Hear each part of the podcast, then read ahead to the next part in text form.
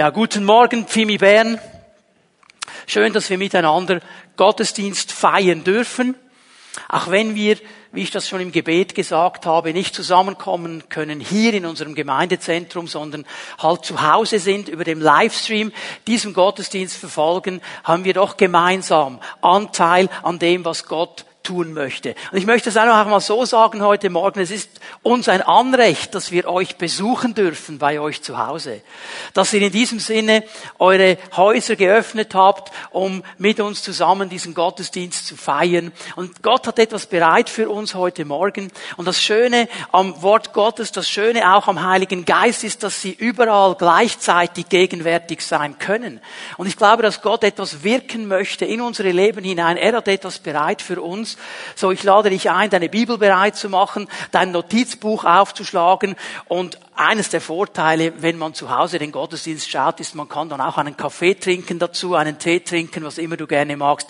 Mach es dir bequem. Wir wollen weitergehen in unserer Predigtserie. Zwölf Dinge, zwölf Wahrheiten, zwölf Lehren, die dein Kind gelernt haben sollte, bevor es dein Haus verlässt. Und diese Predigtserie ist eine sehr spannende, eine herausfordernde und eine wichtige Predigtserie. Ja, warum ist sie spannend? Weil wir als Eltern, wenn es um unsere natürlichen Kinder geht, aber auch als Gemeinde, wenn es um unsere geistlichen Kinder geht, eben mittendrin in diesem Prozess stehen. Wir sind Teil einer Gesellschaft, wir sind Teil einer Kultur, wir leben darin. Das war für Jesus immer ein Anliegen, das hat er seinen Jüngern gesagt, er hat es auch gebetet in Johannes 17. Er sagt, Vater, ich bitte dich nicht darum, dass du diese Jünger aus der Welt herausnimmst aber dass du sie bewahrst. So wir haben den Auftrag hier zu leben in einer Gesellschaft, in einer Kultur, die sich immer mehr entfernt von dem, was Gott eigentlich möchte. Darum ist dieses Thema eben sehr spannend. Es ist herausfordernd, weil das Wort Gottes andere Werte hat als die Werte, die wir oft in unserer Gesellschaft, in unserer Kultur hören. Die Werte, die wir oft auch in unserer Erziehung in der Schule, in unserer Ausbildung hören. Hier sind wir mitten hineingenommen, auch als Gemeinde und als Christen, diese Werte Gottes hochzuhalten und immer wieder klar zu machen, was die Gedanken Gottes sind, was er auf seinem Herzen trägt. Und das ist das Leben der Nachfolge, das auch gesehen werden kann. Und dann ist es wichtig, denn wir alle brauchen diese Anstöße aus dem Wort Gottes. Wir alle brauchen immer wieder diesen Moment, wo Gott durch sein Wort hineinspricht in unsere Leben, weil wir alle zusammen Erziehung brauchen. Erziehung ist nicht nur etwas, das Kinder brauchen, wenn sie zu Hause sind, unter der Autorität ihrer Eltern aufwachsen und erzogen werden sollen. Das ist ein Bereich, der natürliche Bereich. Aber auch im geistlichen Bereich gibt es eben diese Erziehung. Ich möchte euch zwei Bibelstellen hier zu Beginn noch einmal lesen, die ganz wichtig sind für unser Thema. Epheser 6, Vers 4. Und ihr Väter, verhaltet euch euren Kindern gegenüber so, dass sie keinen Grund haben, sich gegen euch aufzulehnen. Erzieht sie mit der nötigen Zurechtweisung und Ermahnung, wie der Herr es tut. Und hier in dieser Aussage in Epheser 6 sehen wir mal, Erziehung ist Auftrag an die Eltern, im natürlichen Bereich, aber dann eben auch an uns alle in einem geistlichen Bereich, wenn wir als Familie unterwegs sind, wo ich als geistlicher Vater, wo du als geistliche Mutter hineinsprechen kannst in das Leben eines geistlichen Kindes. Und hier sind zwei Komponenten genannt, über die habe ich schon gesprochen, nämlich Zurechtweisung und Ermahnung. Das ist ein bisschen eine Nuance. Äh, wenn du diese Predigt nicht gehört hast, dann geh zu unserem YouTube-Channel, schau dir das noch einmal an. So, eine zweite wichtige Aussage, die ich euch aber zeigen möchte, und hier muss ich ein bisschen einen längeren einen Anfahrtsweg nehmen, steht im zweiten Timotheus im dritten Kapitel. Zweiten Timotheus 3. Und dieses Kapitel beginnt mit einem prophetischen Wort des Apostels Paulus. Ein prophetisches Wort, in dem er hineinschaut in die letzte Zeit. Er schaut hinein in diese Zeit, bevor Jesus zurückkommt, in diese Zeit, wo ich glaube, wo wir auch drin stehen. Und hier sagt er, ganz klar in Vers 1, seid ihr jedoch darüber im Klaren, dass die Zeit vor dem Ende eine schlimme Zeit sein wird. So, Äh, Paulus macht ganz klar, diese Zeit wird nicht einfach sein, die wird herausfordernd sein. Und in den nächsten Versen erklärt er dann auch, warum diese Zeit herausfordernd ist. Und er spricht eben das Verhalten einer ganzen Gesellschaft an. Er spricht dann die Kultur der Gesellschaft der damaligen Zeit oder der, der, der äh, zukünftigen Zeit, wenn dann das sein wird, von seinem Standpunkt aus an. Und er sagt, die Gesellschaft hat eine Haltung, die geprägt ist von Egoismus, von Undankbarkeit und Rebellion. So in den Beziehungen, die Menschen leben, miteinander, zwischen Eltern und Kinder, zwischen Autoritäten und Menschen, die sich unterordnen sollten, aber auch zwischen den Generationen ist so ganz generell dieser Zug von Egoismus, von Undankbarkeit und von Rebellion, dass jeder eigentlich auf sich selber schaut. Und dann geht er weiter, er gibt Timotheus ein paar Tipps und jetzt kommt er zu Vers 16 und 17. Die sind jetzt wichtig in unserem Zusammenhang. Und ich möchte, dass wir das auch in einem Zusammenhang sehen. Es ist eine Antwort des Apostels auf diese prophetische Erkenntnis, dass am Ende der Zeit eine schlimme Zeit sein wird. Und hier gibt er uns jetzt eine Hilfe. Vers 16 in 2. Timotheus 3 und auch Vers 17 werden wir lesen. Alles, was in der Schrift steht also das heißt, alles vom Alten Testament bis hin ins Neue Testament, vom ersten Buch Mose bis zur Offenbarung, alles, was in der Schrift steht, ist von Gottes Geist eingegeben. Es ist inspiriert vom Heiligen Geist. Und dementsprechend groß ist der Nutzen der Schrift. Weil dieses Wort von Gott eingegeben ist, weil es vom Heiligen Geist inspiriert ist, ist es nicht einfach ein toter Buchstabe. Ist es nicht irgendein Buch in der Geschichte, wie du andere Geschichtsbücher lesen kannst. Es ist lebendig. Und es hat einen großen Nutzen, weil es von einem ewigen Gott durch einen ewigen Geist inspiriert worden ist. Darum kann Jesus sagen, meine Worte sind Geist und Leben. Und darum haben diese Worte einen großen Nutzen, auch für unsere Leben. Warum? Sie unterrichten in der Wahrheit, sie decken Schuld auf, bringen auf den richtigen Weg, und erziehen zu einem Leben nach Gottes Willen. Und sieh mal hier im letzten Teil ist dieses wichtige Wort, sie erziehen. Sie erziehen. Gott erzieht uns durch sein Wort. Durch sein Wort sollen wir seinen Willen erkennen. Und Menschen machen ja da eine große Sache draus. Oh, Gottes Wille, was bedeutet das ganz genau? Ich möchte hier mal ganz einfach reduzieren auf diese Dinge, die er hier genannt hat. Er sagt nämlich, unterrichten in der Wahrheit. Das heißt, wir erkennen Wahrheit und Wahrheit macht frei. Wir sollen erkennen, was von Gott her Wahrheit ist. Das ist Erziehung Gottes, das ist Gottes Willen. Du sollst diese Wahrheit erkennen. Und sie deckt Schuld auf. Schuld ist, was unsere Beziehung zu Gott behindert was unsere Beziehung zu Gott eindämpft. Darum hat Gott ein Interesse, diese Schuld aufzudecken, dass wir angemessen mit ihr umgehen können, damit die Beziehung zu ihm nicht gehindert wird. Das ist Gottes Wille. Und dann natürlich auf dem richtigen Weg zu gehen. Das heißt, so zu leben, wie Gott das möchte. Es bedeutet, meine Worte sind dieselben wie meine Taten und meine Taten sind dieselben wie meine Worte. Das kommt zusammen. Ich sage nicht etwas und lebe etwas ganz anderes, sondern durch die Kraft des Heiligen Geistes lebe ich das, was Gott mir sagt. Das ist diese Erziehung Gottes. Wir lesen Vers 17. So ist also der, der Gott gehört und ihm dient, mit Hilfe der Schrift allen Anforderungen gewachsen. Er ist durch sie dafür ausgerüstet, alles zu tun, was gut und richtig ist. Das Wort Gottes ist eine Kraft in unserem Leben. Es rüstet uns aus. Es rüstet uns aus, all das zu tun, was Gott möchte. Es befähigt uns, ein Leben zu führen, das Gott Ehre gibt und das Gott und vor Gott bestehen kann. Und das nennt die Bibel Erziehung. So, ich halte also fest, jeder Mensch braucht Erziehung. Jeder Mensch. Nicht nur das Kind, das zu Hause bei seinen Eltern ist. Das ist der natürliche Bereich. Aber auch im geistlichen Bereich, jeder Mensch braucht Erziehung, um ein Leben zu führen, das Gott Ehre gibt und seinem Willen entspricht. Und darum ist dieses Thema so wichtig und so grundlegend für uns alle. Nicht nur für Eltern unter uns, die Kinder noch zu Hause haben, sondern für jeden Einzelnen von uns. Und ich habe es ein paar Mal schon erwähnt, ich sage es auch heute Morgen noch einmal. Einige von uns Wir haben diese Lektionen, die ich hier erwähne, nie gelernt, als wir Kinder waren. Und Gott gibt uns jetzt eine Chance, das nachzuholen das gerade zu biegen in unserem Leben. Denn das ist oft der Grund, dass das kleine Kind in uns durchdrückt, weil wir gewisse Lektionen noch nicht gelernt haben. So hier haben wir eine ganz große Chance.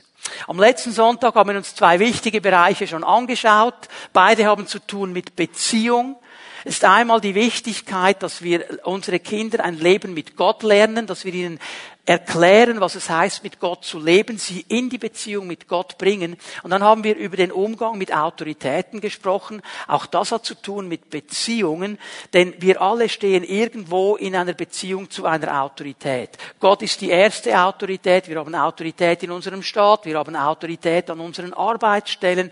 Wir müssen lernen, richtig umzugehen mit Autoritäten. Und auch die beiden weiteren Bereiche, die ich heute Morgen euch zeigen werde, das wären Punkt drei und vier, wenn du eine Liste machen willst von all diesen zwölf Dingen, haben zu tun mit Beziehung.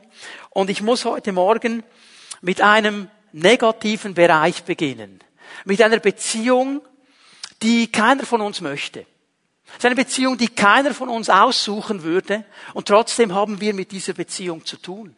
Wir alle haben Berührungspunkte, auch wenn wir uns das nicht aussuchen wollen. Es ist eine Beziehung, die wie von außen auf uns kommt. Und da müssen wir lernen, richtig damit umzugehen. Und wenn wir unseren Kindern klar machen wollen, es gibt einen Gott, und diesem Gott sollst du dienen und mit diesem Gott sollst du leben, dann müssen wir ebenso klar mit ihnen darüber sprechen, dass es auch einen Feind gibt, der all das torpedieren will, was von Gott kommt. Und der im letzten alles in Bewegung setzen wird, um jeden von uns abzuhalten, in dieser Beziehung mit Gott zu leben und zu wachsen. Wir haben einen Feind. Und hier spricht die Bibel ganz klar. Und das müssen wir unseren Kindern auch klar machen. Das wäre der dritte Punkt auf unserer Liste von zwölf Punkten, nämlich, dass unsere Kinder den Feind kennen den Feind kennen. Das geht an die natürlichen Kinder, es geht an die geistlichen Kinder. So Gottes Wort spricht ganz klar über die Existenz eines Feindes, spricht ganz klar über die Existenz eines Bösen. Die Bibel nennt ihn Teufel, sie nennt ihn Satan, hat verschiedene Namen. Und ich bin mir schon bewusst, dass unsere Gesellschaft das ausgeklammert hat. Dass unsere Gesellschaft so über breite Bereiche sagt, das gibt es gar nicht. Das ist ein Märchen aus dem Mittelalter, das hat die Kirche erfunden, um den Leuten Angst machen und sie zu unterdrücken. Das ist weit entfernt von dem, was das Wort Gottes sagt. Und darum müssen wir hineinschauen und mal erkennen, um was geht es hier ganz genau. Und ich möchte mit euch drei wichtige Punkte kurz anschauen unter diesem Haupttitel, den Feind kennen. Das erste, das wir verstehen müssen, ist, dass der Feind Gottes, Gottes Wort nennt ihn den Teufel, nennt ihn den Bösen, eine Realität ist.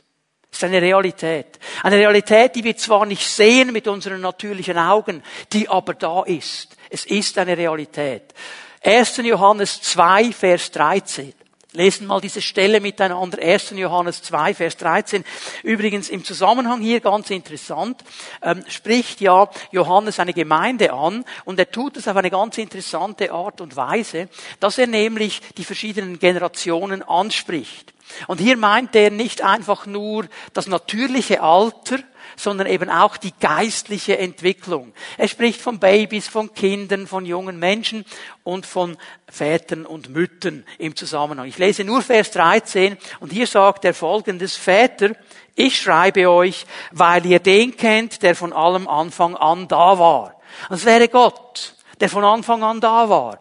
Und unseren Kindern sollen wir erklären, mit diesem Gott sollst du eine Beziehung leben. Die Väter, die haben das verstanden, ihr habt ihn erkannt. Ihr jungen Leute, ich schreibe euch, weil ihr den Bösen besiegt habt, den Teufel.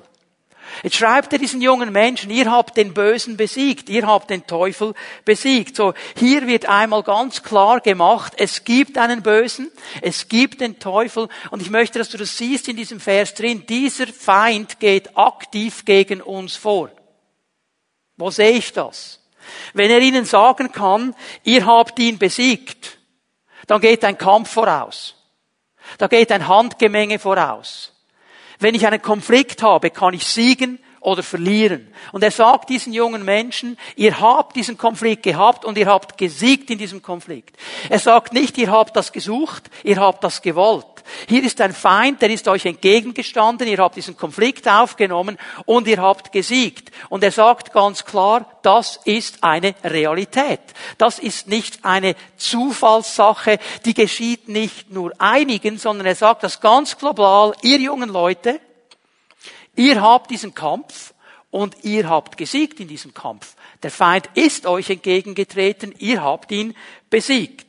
Und wichtig hier, dass wir eines noch bemerken, hier sagt er ganz klar und explizit, nicht weil ihr das Böse besiegt habt, sondern den Bösen. Und er macht klar, es ist eine Person. Das ist nicht einfach ein Einfluss. Das Böse wäre ein Einfluss, es wäre irgendein Zustand, aber er braucht hier ganz klar den Begriff den Bösen. Und er macht hier ganz klar, es ist eine Person. Das Böse ist nicht einfach nur Einfluss, es geht aus von einer Person. Wichtig, dass wir das erkennen.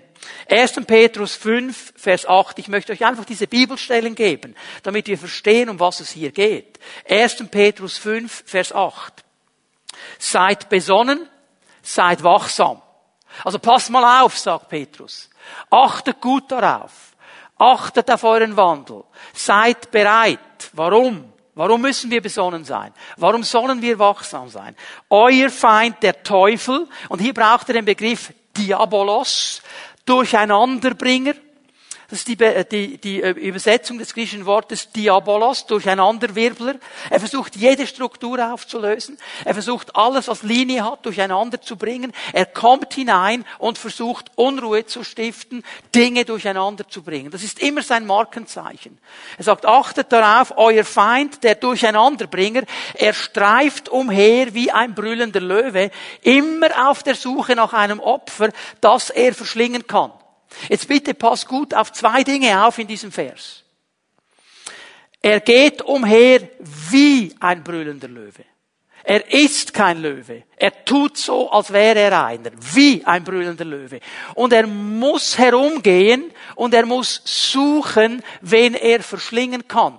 Darum sagt Petrus am Anfang des Verses, seid wachsam, seid besonnen. Denn wenn ihr wach seid, wenn ihr besonnen seid, dann werdet ihr keine Türen öffnen, wo er euch irgendwo angreifen könnte. Er wird euch nicht verschlingen können.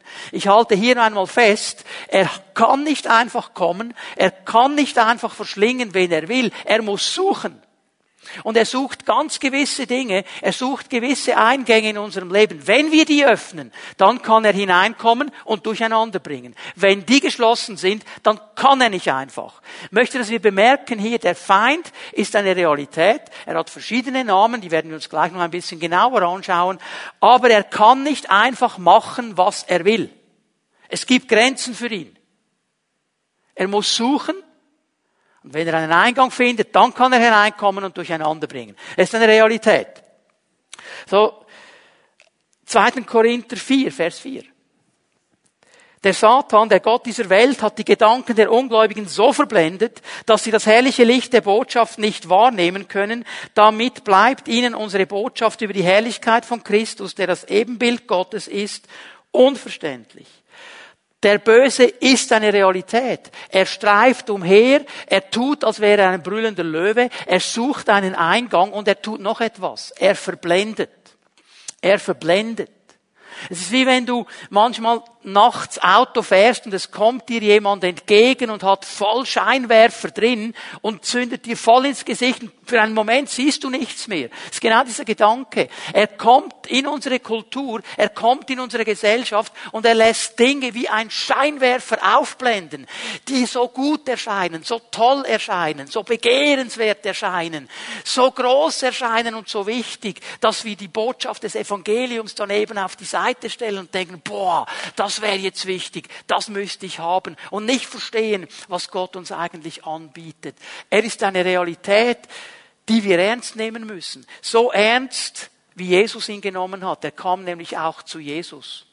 Und er hat genau das versucht, was er bei uns allen versucht, nämlich Jesus davon abzubringen, mit Gott klar zu leben. Und er hat ihm ein Angebot gemacht, wenn wir von Verblendung sprechen.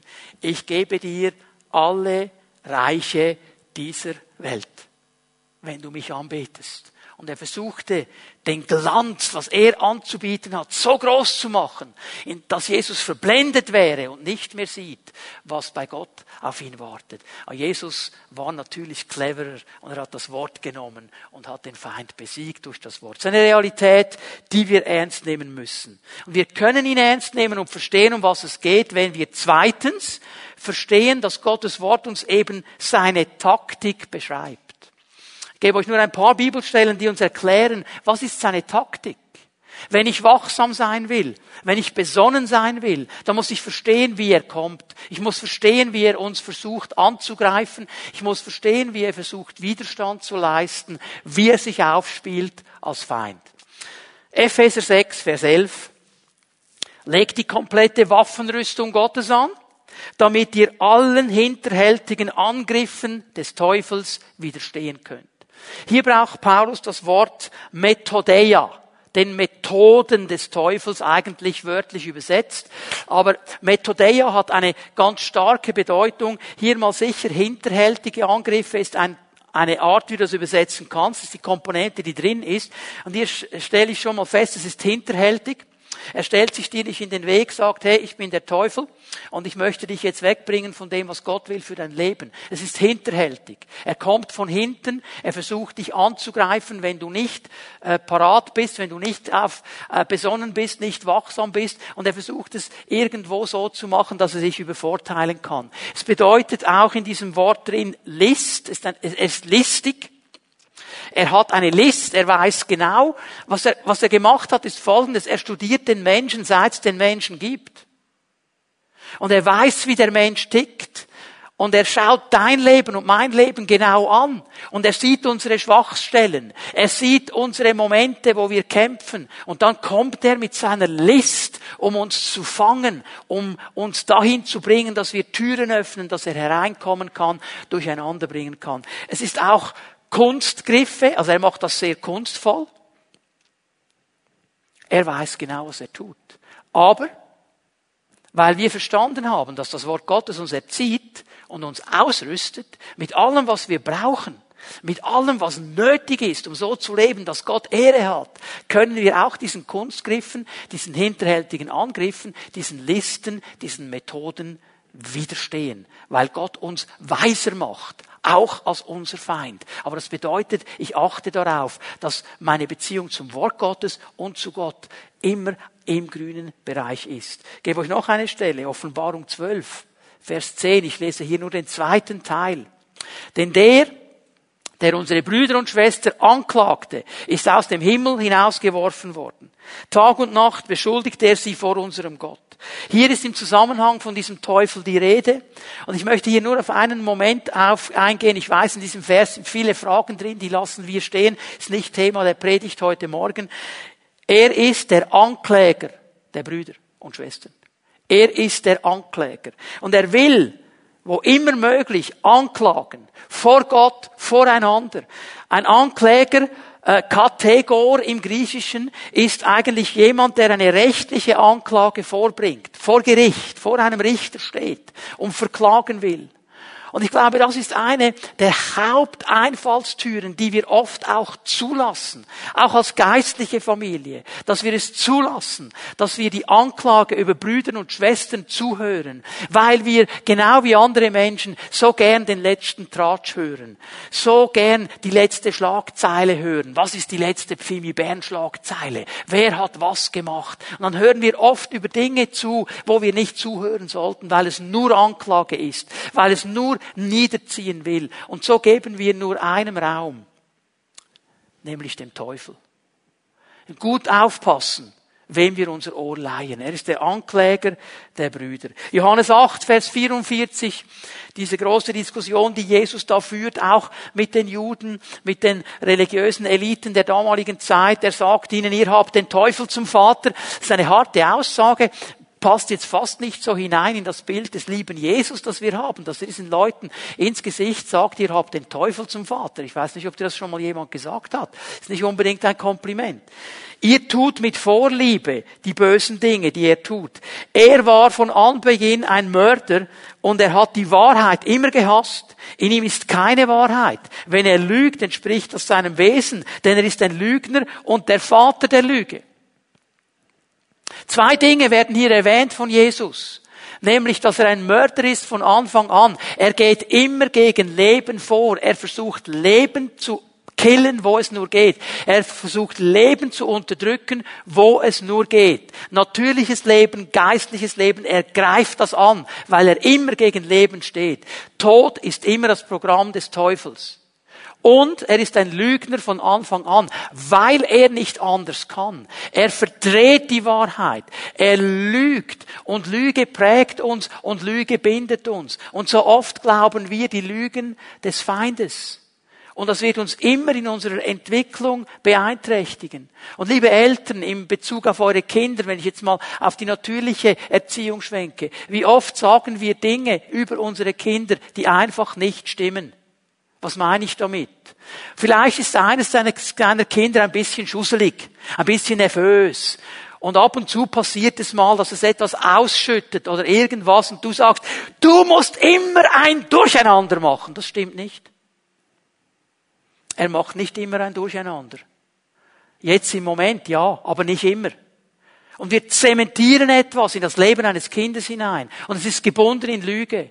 Weil, noch einmal, das ist immer der Zusammenhang, den Johannes herstellt. Wahrheit macht frei, Lüge bindet. Und der Feind will uns binden in unserer Entwicklung. Er will uns binden, dass wir nicht in diesem Leben stehen, das Gott hat. Und wie reden wir über unsere Kinder, über die natürlichen, über die geistlichen? Wie sprechen wir zueinander? Ist es geprägt von Lüge oder ist es geprägt von dieser Wahrheit, die Gott eben sieht? Er will uns da hineinbringen, weil er gar nicht anders kann. Und jetzt gehen wir ganz zurück an den Anfang der Bibel. Seine erste Strategie, die er immer noch heute verwendet. 1. Mose 3, Vers 1. Die Schlange war listiger als alle anderen Tiere, die Gott der Herr geschaffen hatte. Sie fragte die Frau, hat Gott wirklich gesagt, dass ihr von keinem Baum im Garten essen dürft? Die Schlange, hier haben wir einen weiteren Namen des Feindes, eine Beschreibung. Er ist die Schlange, die von Anfang an da war. Er ist die Schlange, die alles durcheinander bringen will. Und hier kommt sie zu diesem ersten Menschen. Und diese Strategie, die ist bis heute einer seiner beliebtesten Strategien, nämlich in Frage zu stellen, zu verführen, wegzubringen. Es ist dieser Moment, wo er kommt und hier sagt, ja, hat Gott denn wirklich gesagt, dass ihr von keinem Baum essen dürft? Und er stellt in Frage, was Gott gesagt hat und er verdreht, was Gott gesagt hat. Und diese Strategie ist bis heute eine Taktik, auf die wir als Nachfolger Jesu hereinfallen. Ja, kann man das heute noch so sehen? Ich meine, das wurde doch vor 2000 Jahren gesagt. War doch eine ganz andere Kultur. War doch eine ganz andere Gesellschaft. Und die Wissenschaft, die wusste doch viele Dinge noch gar nicht, die wir heute wissen. Wir sind ja so abgeklärt und so aufgeklärt. Wir wissen doch das alles. Kann man das heute noch sehen? Und weißt du, wer diese Frage vor allem stellt, ist der Feind weil er uns wegbringen will von diesem Wort Gottes, das uns eben die Kraft gibt, so zu leben, wie Gott es möchte weil er uns dahin bringen will, dass wir diesem Wort nicht mehr vertrauen, dass wir es zurechtbiegen, wie wir es wollen, dass wir es für uns zurechtbiegen, dass es für uns stimmt. Hör mal, Gottes Wort muss nicht für dich stimmen und nicht für mich stimmen. Es ist das Wort Gottes. Und nicht ich muss das Wort Gottes so biegen, dass es in mein Leben hineinpasst. Ich muss mein Leben dem Wort Gottes anpassen. Das ist diese Wahrheit, die uns wirklich weiterbringt. Und er versucht das auch heute noch. Und warum sagt uns die Bibel diese Dinge? Sie sagt uns diese Dinge nicht, um uns Angst zu machen. Sie sagt uns diese Dinge nicht, um irgendwo den Teufel zu porträtieren als dieser übermächtige Feind, dem wir auf Verdeih äh, ausgeliefert sind und nichts machen können. Nein, sondern dass wir verstehen, um was es hier geht. Denn, und jetzt kommt ein wichtiger Teil, den musst du dir ganz dick in dein Notizbuch schreiben. Der ist ganz, ganz wichtig. Wir haben Autorität über diesen besiegten Feind. Gott hat uns Autorität gegeben über diesen besiegten Feind, weil er ist ein besiegter Feind. Ja, er ist aktiv. Ja, er geht herum. Ja, er greift an. Er stellt in Frage. Er will verführen. Er will lügen. Er will anklagen. Er will jede Struktur auf den Kopf stellen. Ja, das tut er alles. Aber wir haben Autorität über ihn. Er ist ein besiegter Feind. Ebenso klar wie über diese Realität gesprochen wird, dass es das gibt, wird eben darüber gesprochen, dass durch den Sieg Jesu Christi am Kreuz wir als seine Kinder Autorität bekommen haben. Johannes 1, Vers 12 sagt es ja ganz wunderbar, so viele ihn aber aufnahmen. Das heißt, es sind die Menschen, die ihr Leben geöffnet haben für Jesus, die gesagt haben, Jesus, ich will, dass du mein persönlicher Herr bist. Ich will, dass du mein persönlicher König bist. Ich will, dass du in mein Leben hineinkommst. Nicht ein König, nicht ein Herr, mein Herr. Und denen, die das tun, gab er Autorität, Kinder Gottes zu sein. Das heißt einmal, dass wir in diese Familie Gottes hineinkommen dürfen und es heißt eben auch, dass wir teilhaben an dieser Familienautorität. Werde ich euch gleich zeigen. Aber ich möchte dir eines sagen. Wenn du dir diesen Livestream anschaust, wenn du diese Predigt auf YouTube anschaust und du bist nicht sicher, ob du Jesus in dein Leben aufgenommen hast, ob du wirklich in diese Familie Gottes hineingehörst, dann sage ich dir, öffne dein Herz für ihn jetzt. Sprich ein Gebet und sag, Jesus, ich möchte, dass du mein König bist. Ich lade dich ein, in mein Leben zu kommen. Ich bitte dich, mich aufzunehmen in deine Familie. Ich möchte ein Kind Gottes sein. Und dann wirst du in diese Familie Gottes aufgenommen. Und dann hast du diese Autorität auch zu bestehen in diesen Angriffen drin. Das ist die wichtigste Entscheidung, die du treffen kannst. Kolosser 2, Vers 14. Ganz wichtige Aussage des Apostels Paulus. Den Schuldschein, der auf unseren Namen ausgestellt war und dessen Inhalt uns anklagte, weil wir die Forderungen des Gesetzes nicht erfüllt haben, hat er, und ist im Zusammenhang Gott gemeint, für nicht mehr gültig erklärt. Er hat ihn ans Kreuz genagelt, diesen Schuldschein, und damit für immer beseitigt. Wir haben das schon gesehen in dieser Predigtserie drin. Es ist unsere Schuld, die uns von Gott trennt. Und hier gibt es einen Schuldschein. Stell dir das vor, wie wir das leider im natürlichen Leben oft haben, dass es einen Schuldschein gibt, wo jemand sagt, ich habe einen Anspruch auf etwas, das schuldest du mir, das musst du mir geben. So gibt es auch im geistlichen Bereich diesen Schuldschein. Und dieser Schuldschein ist gegen uns gestanden. Da steht drauf, was meine Schuld ist. Und diese Schuld hindert mich, mit Gott Beziehung zu haben. Und diese Schulden, jetzt bitte hör mir gut zu, gibt dem Feind auch ein Anrecht, mich anzuklagen, solange sie besteht. Und diese Schuld, sagt Gott, hat er für nicht mehr gültig erklärt. Er hat diesen Schuldschein ans Kreuz genagelt. Das heißt, in diesem Moment, wo Jesus an diesem Kreuz gehangen hat und gestorben ist, war auch mein Schuldschein und dein Schuldschein an diesem Kreuz, weil Jesus all diese Schuldscheine auf sich genommen hat. Er hat gesagt, ich habe überhaupt keine Schuld. Ich habe gar nichts in meinem Leben, das negativ wäre, aber ich nehme all das Negative. Ich nehme all diese Schuldscheine und ich erfülle alle Forderungen des Gesetzes. Darum sind wir frei. Und jetzt kommt der nächste Vers, Vers 15. Er hat nicht nur diesen Schuldschein ans Kreuz genagelt und für nicht mehr gültig erklärt. Das heißt, der Weg für dich und für mich ist frei, zu Gott zu kommen und nicht mehr angeklagt zu sein. Er hat noch etwas getan. Und die gottfeindlichen Mächte und Gewalten hat er entwaffnet und ihre Ohnmacht vor aller Welt zur Schau gestellt. Durch Christus hat er einen triumphalen Sieg über sie errungen. Er hat auch den Feind besiegt und er hat ihn entwaffnet. Und wenn wir jetzt noch einmal zu diesem Bild des Löwen gehen. Er geht umher wie ein brüllender Löwe. Er versucht Löwe zu sein. Und er versucht zu brüllen.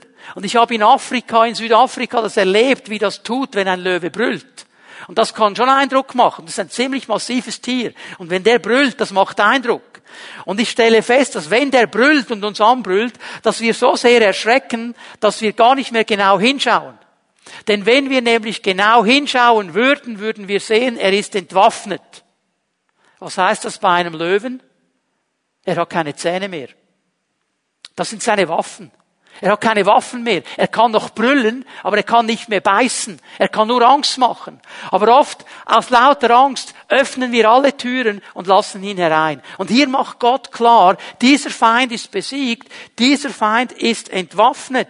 Er ist unter unserer Autorität, weil wir mit Jesus zusammen in diesen Sieg genommen sind. Jesus sagt seinen Jüngern in Lukas 10, Vers 19, ihr müsst keine Angst haben. Ihr könnt auf Schlangen und auf Skorpione treten. Ich habe euch Autorität gegeben über die ganze Macht des Feindes. Nichts wird euch Schaden bringen. Eigentlich haben wir diese Autorität. Jakobus 4, Vers 7. Ordnet euch daher Gott unter. Ich muss meine Stellung vor Gott einnehmen. Ich muss mein Leben vor Gott in Ordnung bringen und meine Position so einnehmen, wie es richtig ist. Das heißt, ich ordne mich ihm unter. Nicht Gott ordnet sich meinen Wünschen und meinen Bedürfnissen unter. Nicht Gott ist mein Genie aus der Flasche, der all das macht, was ich gerne hätte. Ich ordne mich ihm unter. Er ist der Herr. Und dem Teufel widersteht, dann wird er von euch ablassen und fliehen wenn wir Widerstand leisten, so wie Jesus es getan hat, gesagt, nein, nein, nein, nein, es steht geschrieben. Teufel, du willst mir jetzt etwas erklären. Ich sage dir, das Wort Gottes sagt Folgendes. Und er hat ihn besiegt. Und er ist widerstanden. Und der Teufel ist geflüchtet. Und das tut er immer, wenn wir ihm widerstehen. Es gibt einen Feind. Dieser Feind ist eine Realität. Und er versucht uns auf verschiedensten Wegen anzugreifen. Er versucht auf verschiedensten Wegen unser Leben mit Gott zu torpedieren, Hindernisse in den Weg zu stellen. Er versucht uns davon abzubringen, mit Gott zu leben. Aber weil wir wachsam und besonnen sind, weil wir das Wort Gottes haben, fangen wir an, seine Tricks und seine Kniffe zu erkennen. Wir fangen an, in der Autorität, die wir haben, zu stehen und ihm zu widerstehen. Und er muss vor uns fliehen. Das ist eine wichtige geistliche Wahrheit. Ich weiß, es ist eine Beziehung, die wir nicht möchten. Keiner von uns möchte sie. Aber wir haben damit zu tun. Und es wird nicht funktionieren. Manchmal haben wir Schweizer das Gefühl, wir sagen einfach, wir sind neutral und dann ist der Konflikt weg. Du kannst dem Feind tausendmal sagen, ich bin neutral. Das ist ihm sowas von egal. Du kannst tausendmal versuchen, einen Waffenstillstand mit ihm zu machen. Das ist ihm sowas von egal. Du kannst tausendmal eine weiße Fahne hissen. Er wird dich trotzdem überfahren. Er hält sich an keine Spielregel. Ich weiß, das ist nicht eine Botschaft, die wir mögen, aber sie ist absolut wichtig. Denn wenn wir lernen wollen zu stehen und zu bestehen, dann müssen wir wissen, es gibt einen Feind. Er greift uns an, aber wir haben in der Autorität und in der Kraft Gottes alles, was wir brauchen, um ihm zu widerstehen. Und wir müssen unsere Kinder stark machen. Unsere natürlichen, unsere geistlichen Kinder. Schau mal, wenn dein Kind zu Hause ist und du hast Einfluss und du kannst noch Einfluss nehmen. Es ist vier Jahre alt, fünf Jahre alt, sechs Jahre alt. Mach dein Kind stark. Mach es stark mit diesen Wahrheiten. Mach es stark, dass es versteht, ich bin Kind Gottes. Mach es stark, indem es versteht, wer der Herr ist und wer der Feind ist. Denn irgendwann, wenn es 15, 16, 17 ist, immer noch bei dir zu Hause ist, dann wird dir dein Sohn, deine Tochter nicht mehr unbedingt sagen, wo er dann am Samstagabend hingeht. Und du weißt dann nicht, mit wem er Beziehung hat und was er begegnet wird. Du musst ihn vorher stark machen. Dann ist es zu spät. Wir müssen unsere Kinder, die geistlichen und die natürlichen, stark machen mit diesen Wahrheiten. Und das heißt, wir müssen auch die unbequemen Wahrheiten ansprechen. Nicht nur die Gnade und die Liebe und die Verheißungen, die gehören alle auch dazu. Aber auch diese Realität, dass wir in einem gnadenlosen Kampf stehen. Und dieser Kampf tobt. Und er tobt um die Ewigkeit. Darum müssen wir über diese Dinge sprechen. Ich komme in einen nächsten Bereich, auch Beziehungen. Ich habe es mal überschrieben, das wäre Punkt 4 auf unserer Liste, wenn du die Zwölferliste dir aufschreibst. Ganz generell Beziehungen, Verbindungen. Wir müssen unseren Kindern ein paar Dinge mitgeben zu diesem Bereich. Jeder Mensch ist von Gott her geschaffen als ein Beziehungswesen. Wir alle sind geschaffen zur Beziehung. Ich lese euch eine wichtige Stelle, Matthäus 22, ab Vers 37 bis Vers 39. Die Situation hier ist folgende. Jesus wird angefragt von einem Schriftgelehrten, sagt, hey, was ist das größte Gesetz? Was ist das größte Gesetz? Und Jesus gibt ihm eine ganz klare Antwort in Vers 37 und den folgenden Versen. Du sollst den Herrn, deinen Gott lieben, von ganzem Herzen, mit ganzer Hingabe, mit deinem ganzen Verstand. Du sollst Beziehung mit Gott haben. Und du sollst in deinem Leben darauf achten, dass nichts zwischen dir und Gott steht.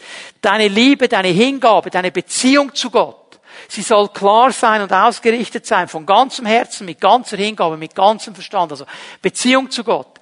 Und dann sagt er in Vers 38, dies ist das größte und wichtigste Gebot. So, das ist das absolute Fundament. Hier beginnt alles. Aber dann, Vers 39, ein zweites ist aber ebenso wichtig.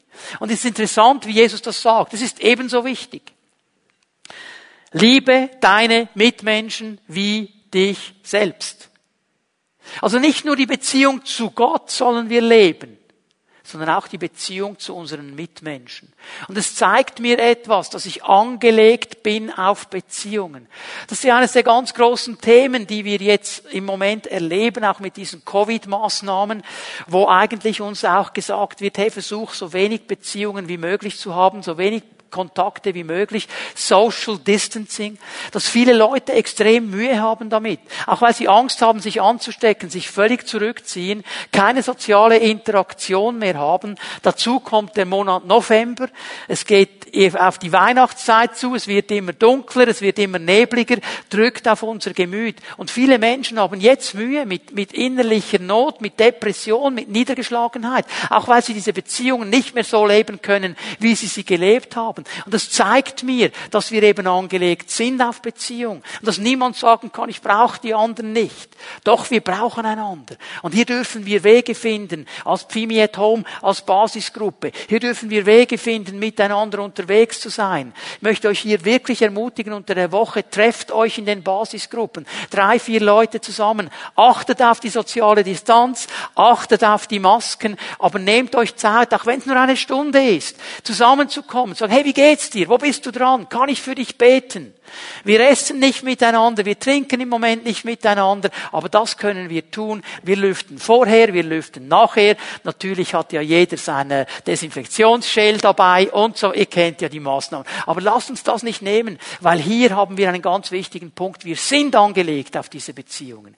Wir sind angelegt. Wir sind soziale Wesen. Wir brauchen einander. Jede Beziehung, in der wir stehen, hat eben auch zu tun mit Entscheidungen. Ich möchte hier aber einen wichtigen Gedanken mitnehmen. Schau mal, jede Beziehung hat zu tun mit Entscheidung. Entscheidung, eine Beziehung mit Gott zu leben. Hier beginnt alles. Da muss ich mich dazu entscheiden. Weil ich komme nicht auf diese Welt und habe automatisch eine Beziehung zu Gott, weil meine Eltern eine haben. Ich muss mich selber entscheiden. Es ist meine persönliche Entscheidung. Meine Hingabe. Die Entscheidung, dem Feind in der Kraft des Gottes entgegenzutreten. Jetzt noch einmal, diese Beziehung, wir haben sie uns angeschaut heute Morgen, die möchten wir ja alle nicht. Und hier würden wir uns am liebsten entscheiden, dass es das gar nicht gibt. Das wird nicht funktionieren. Aber die Entscheidung, die ich hier treffen muss, ist in der Kraft Gottes diesem Feind zu begegnen, in der Autorität Gottes diesem Feind zu begegnen, ihm zu widerstehen und siegreich zu sein. Und dann gibt es eben diesen dritten Bereich, wo ich mit Menschen zu tun habe. Und hier habe ich auch eine Entscheidung, nämlich die Entscheidung, mich für gesunde, aufbauende, positive Beziehungen zu entscheiden. Das ist meine Entscheidung, es ist meine Verantwortung. Nicht jede Beziehung, nicht jede Verbindung, nicht jede soziale Interaktion baut mich auf ist gut, ist positiv. Und hier spricht das Wort Gottes eine ganz klare Sprache. Und hier muss ich mir, darf ich es mal so sein, sagen, selber lieb sein. Auch wenn ich mit einem Menschen vielleicht gerne zusammen bin, weil ich ihn mag, vom Typ her und so weiter. Aber ich merke, er zieht mich immer nach unten. Er zieht mich immer weg von dem, was Gott eigentlich möchte. Er zieht mich immer ins Positive. Er ist mir immer so ein Anstoß, Dinge zu tun, die ich eigentlich gar nicht möchte. Es ist so der Kumpel, mit dem es lustig ist zusammen, aber der mich regelmäßig dazu überredet, das vierte Bier auch noch zu trinken. Und ich weiß eigentlich, dass ich nach dem zweiten schon hätte stoppen sollen. Aber es ist ja so toll. Und dann muss ich mir selber lieb sein. Sagen, hey, Wie entscheide ich mich in dieser Beziehung? Warum sind diese Beziehungen, die ich eingehe, so wichtig? Warum sprechen wir darüber? Warum spricht Gottes Wort darüber? Weil Beziehungen immer eine prägende Auswirkung haben. Immer. Das kannst du nicht wegdiskutieren. Sie haben immer eine prägende Auswirkung auf mein Leben. Die Leute, mit denen ich zusammen bin, prägen mich. Ob ich das jetzt bewusst wahrnehme oder nicht. Ob ich denke, ja, ich weiß ja, dass das nicht gut ist, aber es prägt mich trotzdem. Und es wird Früchte hervorbringen. Es kann positive Früchte hervorbringen, es kann negative Früchte hervorbringen. Ich weiß nicht, wie du das erlebt hast in deiner Kindheit, wenn du mal zurückblendest. Gab es auch so Leute, so Freunde in der Schule, wo deine Freunde dann gesagt haben, hey, finde ich nicht so gut, wenn du immer mit dem zusammen bist. Ja, warum haben sie das gesagt? Weil deine Eltern etwas gesehen haben. Hast du das damals verstanden? Nein. Aber wenn du zurückschaust, heute, ich glaube, es geht dir genau wie mir. Also du sagst, es hat so gewisse Beziehungen gegeben, die wäre ich besser nicht eingegangen. Nachher ist man immer gescheiter. Aber wenn wir mit Gott leben, wenn unsere Kinder lernen, mit Gott zu leben, wenn sie lernen, untergeordnet zu leben, ihren Eltern, auch anderen Autoritäten, wenn sie lernen, dem Feind zu widerstehen, dann werden sie auch lernen, auf diese Impulse des Geistes zu hören. Der Geist Gottes spricht auch zu Kindern. Und sie fangen an zu merken, hey, das ist nicht so gut.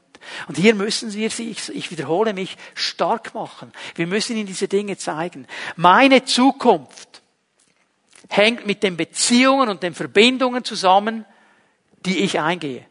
Das prägt meine Zukunft. Es wird den Verlauf meines Lebens prägen. Ich gebe euch hier ein Zitat aus dem ersten Korintherbrief, 1. Korinther 15, Vers 33.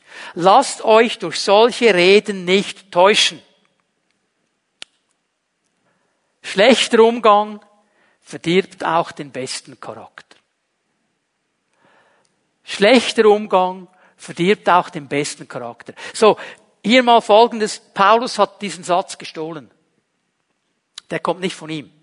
Der kommt von einem griechischen Komödienschreiber mit Namen Menander. Menander hat der Mann geheißen. Und er war sehr bekannt. Das war einer der Star-Komödienschreiber der damaligen Zeit in Griechenland. Und er hat diesen Satz geprägt in einem interessanten Zusammenhang. Es ging in dieser Komödie darum, dass ein Mann eine Beziehung mit einer Prostituierten eingegangen ist. Und einige Leute haben gesagt, hey, das ist nicht gut. Und andere haben gesagt, das ist kein Problem. Und er sagt, hey Leute, lass dich nicht täuschen von diesen Reden. Schlechter Umgang verdirbt auch den besten Charakter. Und dieser Umgang ist schlecht. Jetzt bitte, es geht nicht ein Angriff gegen den Menschen. Es geht um diesen Umgang, um diese Beziehung, um diese Verbindung. Die ist nicht gut.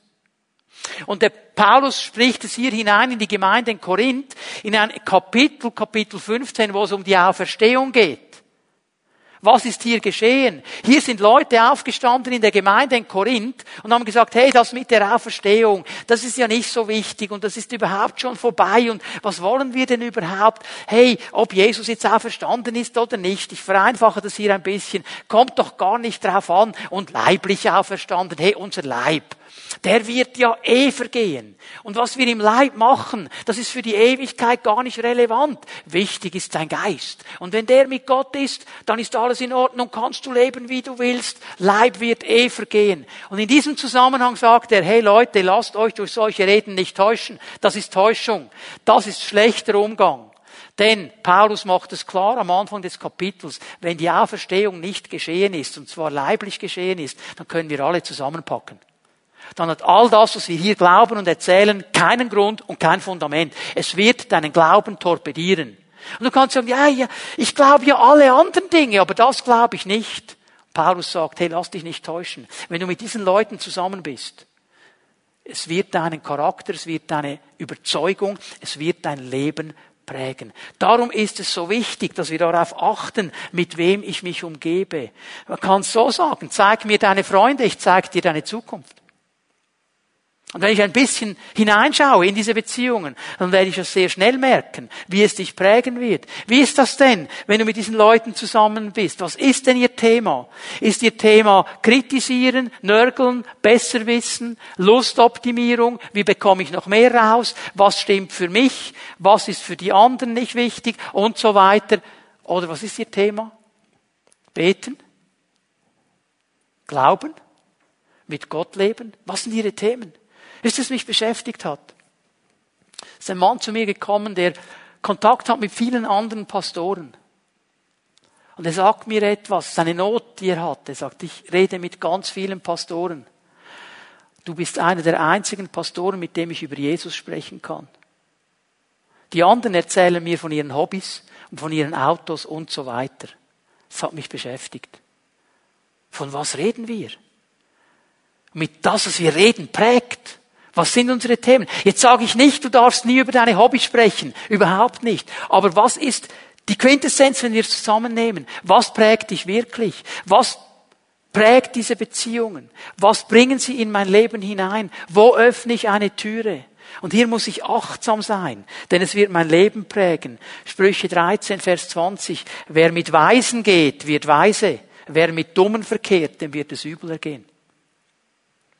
Wer mit Weisen geht, wird weise. Weil das reibt ab.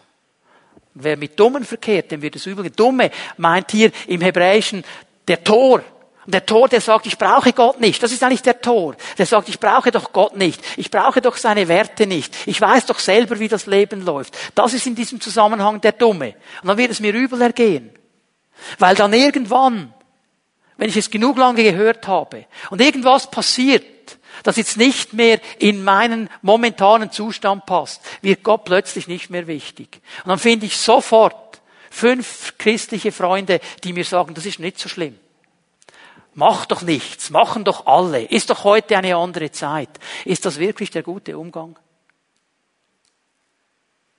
Es ist nicht so, dass der gesunde Apfel in einer Apfelschale die kranken Äpfel heilt.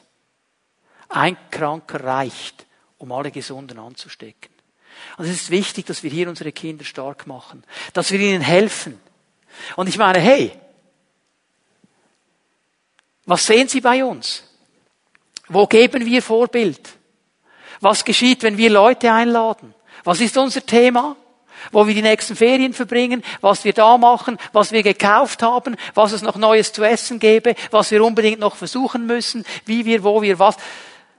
Ist das Thema, wenn du zusammenkommst mit einer anderen Familie, was alles schief läuft in der Gemeinde und im Staat? Was hören deine Kinder? Oder merken sie, hey, die haben Leute eingeladen, die können wir vielleicht gar nicht einordnen, aber die gehen auch mit diesem Jesus vorwärts. Die wollen auch mit Gott gehen. Die sind nicht perfekt, aber das ist ein Thema für sie. Wie gehe ich vorwärts? Ich muss mein Kind stark machen, das Natürliche und das Geistliche. Und natürlich, hey, je nach Alter, wenn dein Kind 16 ist, kannst du nicht einfach auftreten und so tun, als wäre er zwei. Dann hast du etwas verpasst. Aber wenn es klein ist, fang es an zu prägen, dass es den Wert von Beziehungen versteht, dass es den Wert versteht von Verbindungen, dass es den Wert versteht und die Auswirkung und die Wichtigkeit. Und wie oft höre ich das, wenn ich mit Vätern spreche.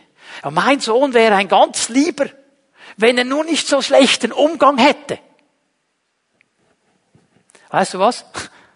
Der andere Vater würde mir das Gleiche sagen über deinen Sohn. Wir merken, wie wichtig diese Beziehungen sind. Wir müssen sie stark machen. Gute Beziehungen. Schreib dir diesen Satz auf. Gute Beziehungen sind wichtiger als Geld, Besitz und Ansehen. Gute Beziehungen sind wichtiger als Geld, Besitz und Ansehen. Weil sie prägen mein Leben. Ich möchte eine letzte Bibelstelle lesen für heute Morgen, Apostelgeschichte 4. Vers 13. Petrus und Johannes, sie stehen hier vor der religiösen Elite der damaligen Zeit. Vor all diesen Professoren, studierten Theologen.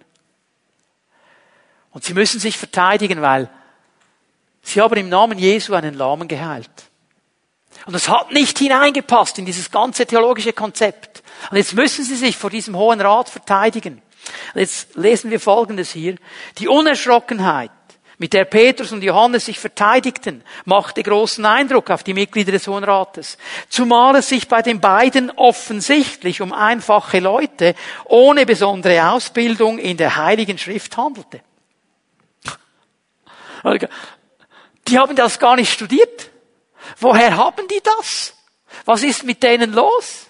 Und es waren ja Galiläer, die beiden. Und von den Galiläern hat man gesagt, wie äh, macht man in der Schweiz auch, ich nenne jetzt keine Namen, aber es gibt ja gewisse Kantone, die haben so einen Dialekt, den verstehst du ja fast nicht, wenn sie im Rudel kommen.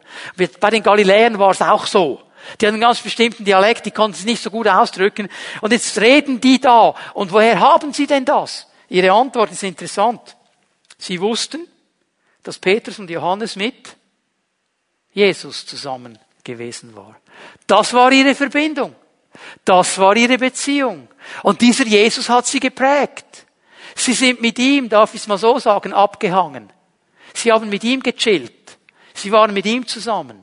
Und diese Beziehung hat sie geprägt. Und das hat dazu geführt, dass etwas sichtbar wird in ihrem Leben. Und dass diese beiden ungelehrten Typen aus Galiläa, die nicht mal gescheit sprechen konnten, bis heute noch Säulen sind der Gemeinde.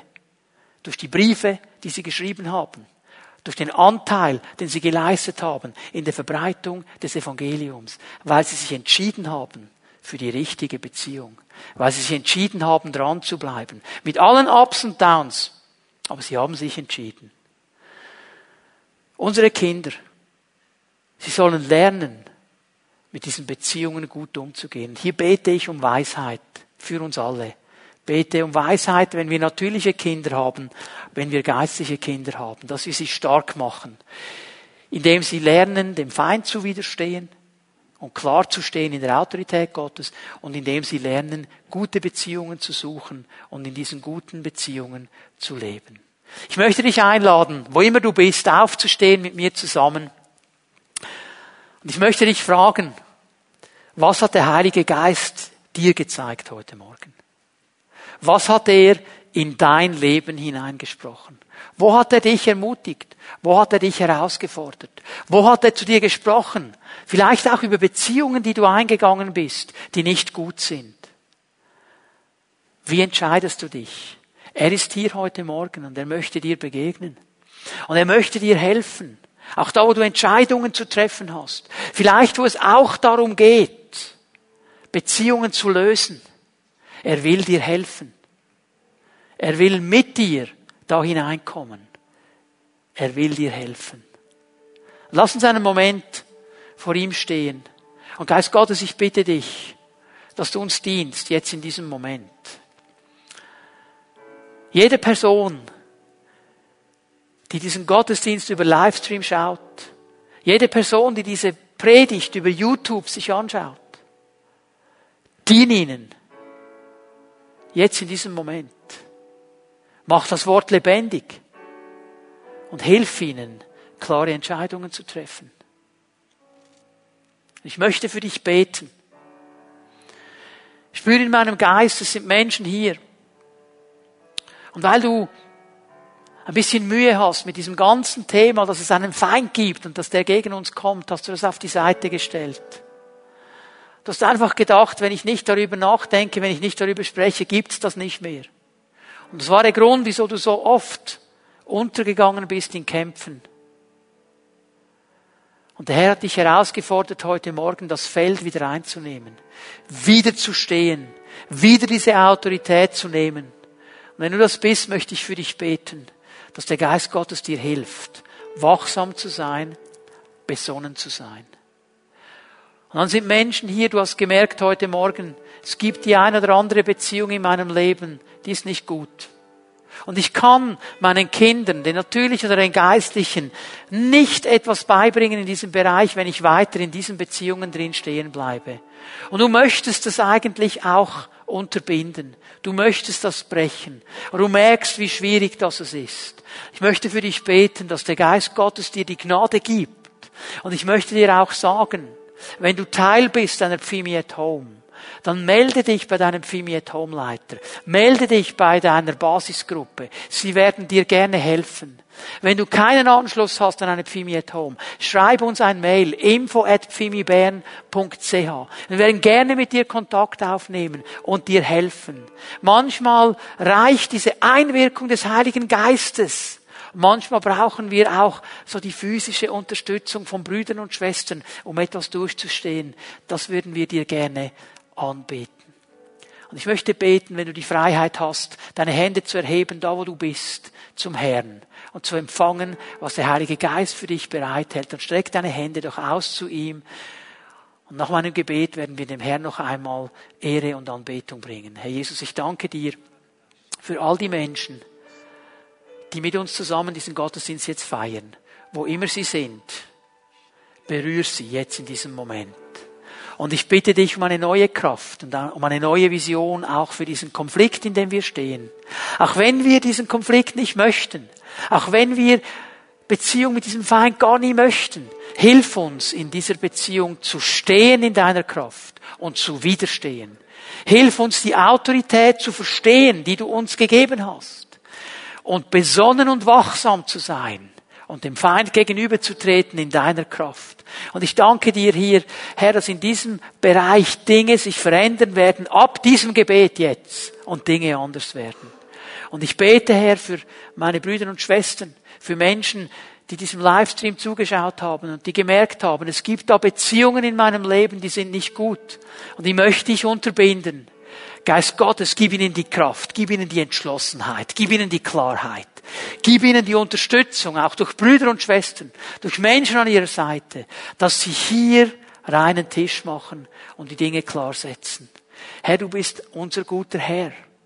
Und weil du der Gott der Wahrheit bist, sprichst du Dinge auch klar an, weil du möchtest, dass wir frei werden und freigesetzt sind, um mit dir zu leben. Und so segne ich jede einzelne Person, die zuhört, in deinem wunderbaren Namen. In Jesu Namen sollst du gesegnet sein. Amen.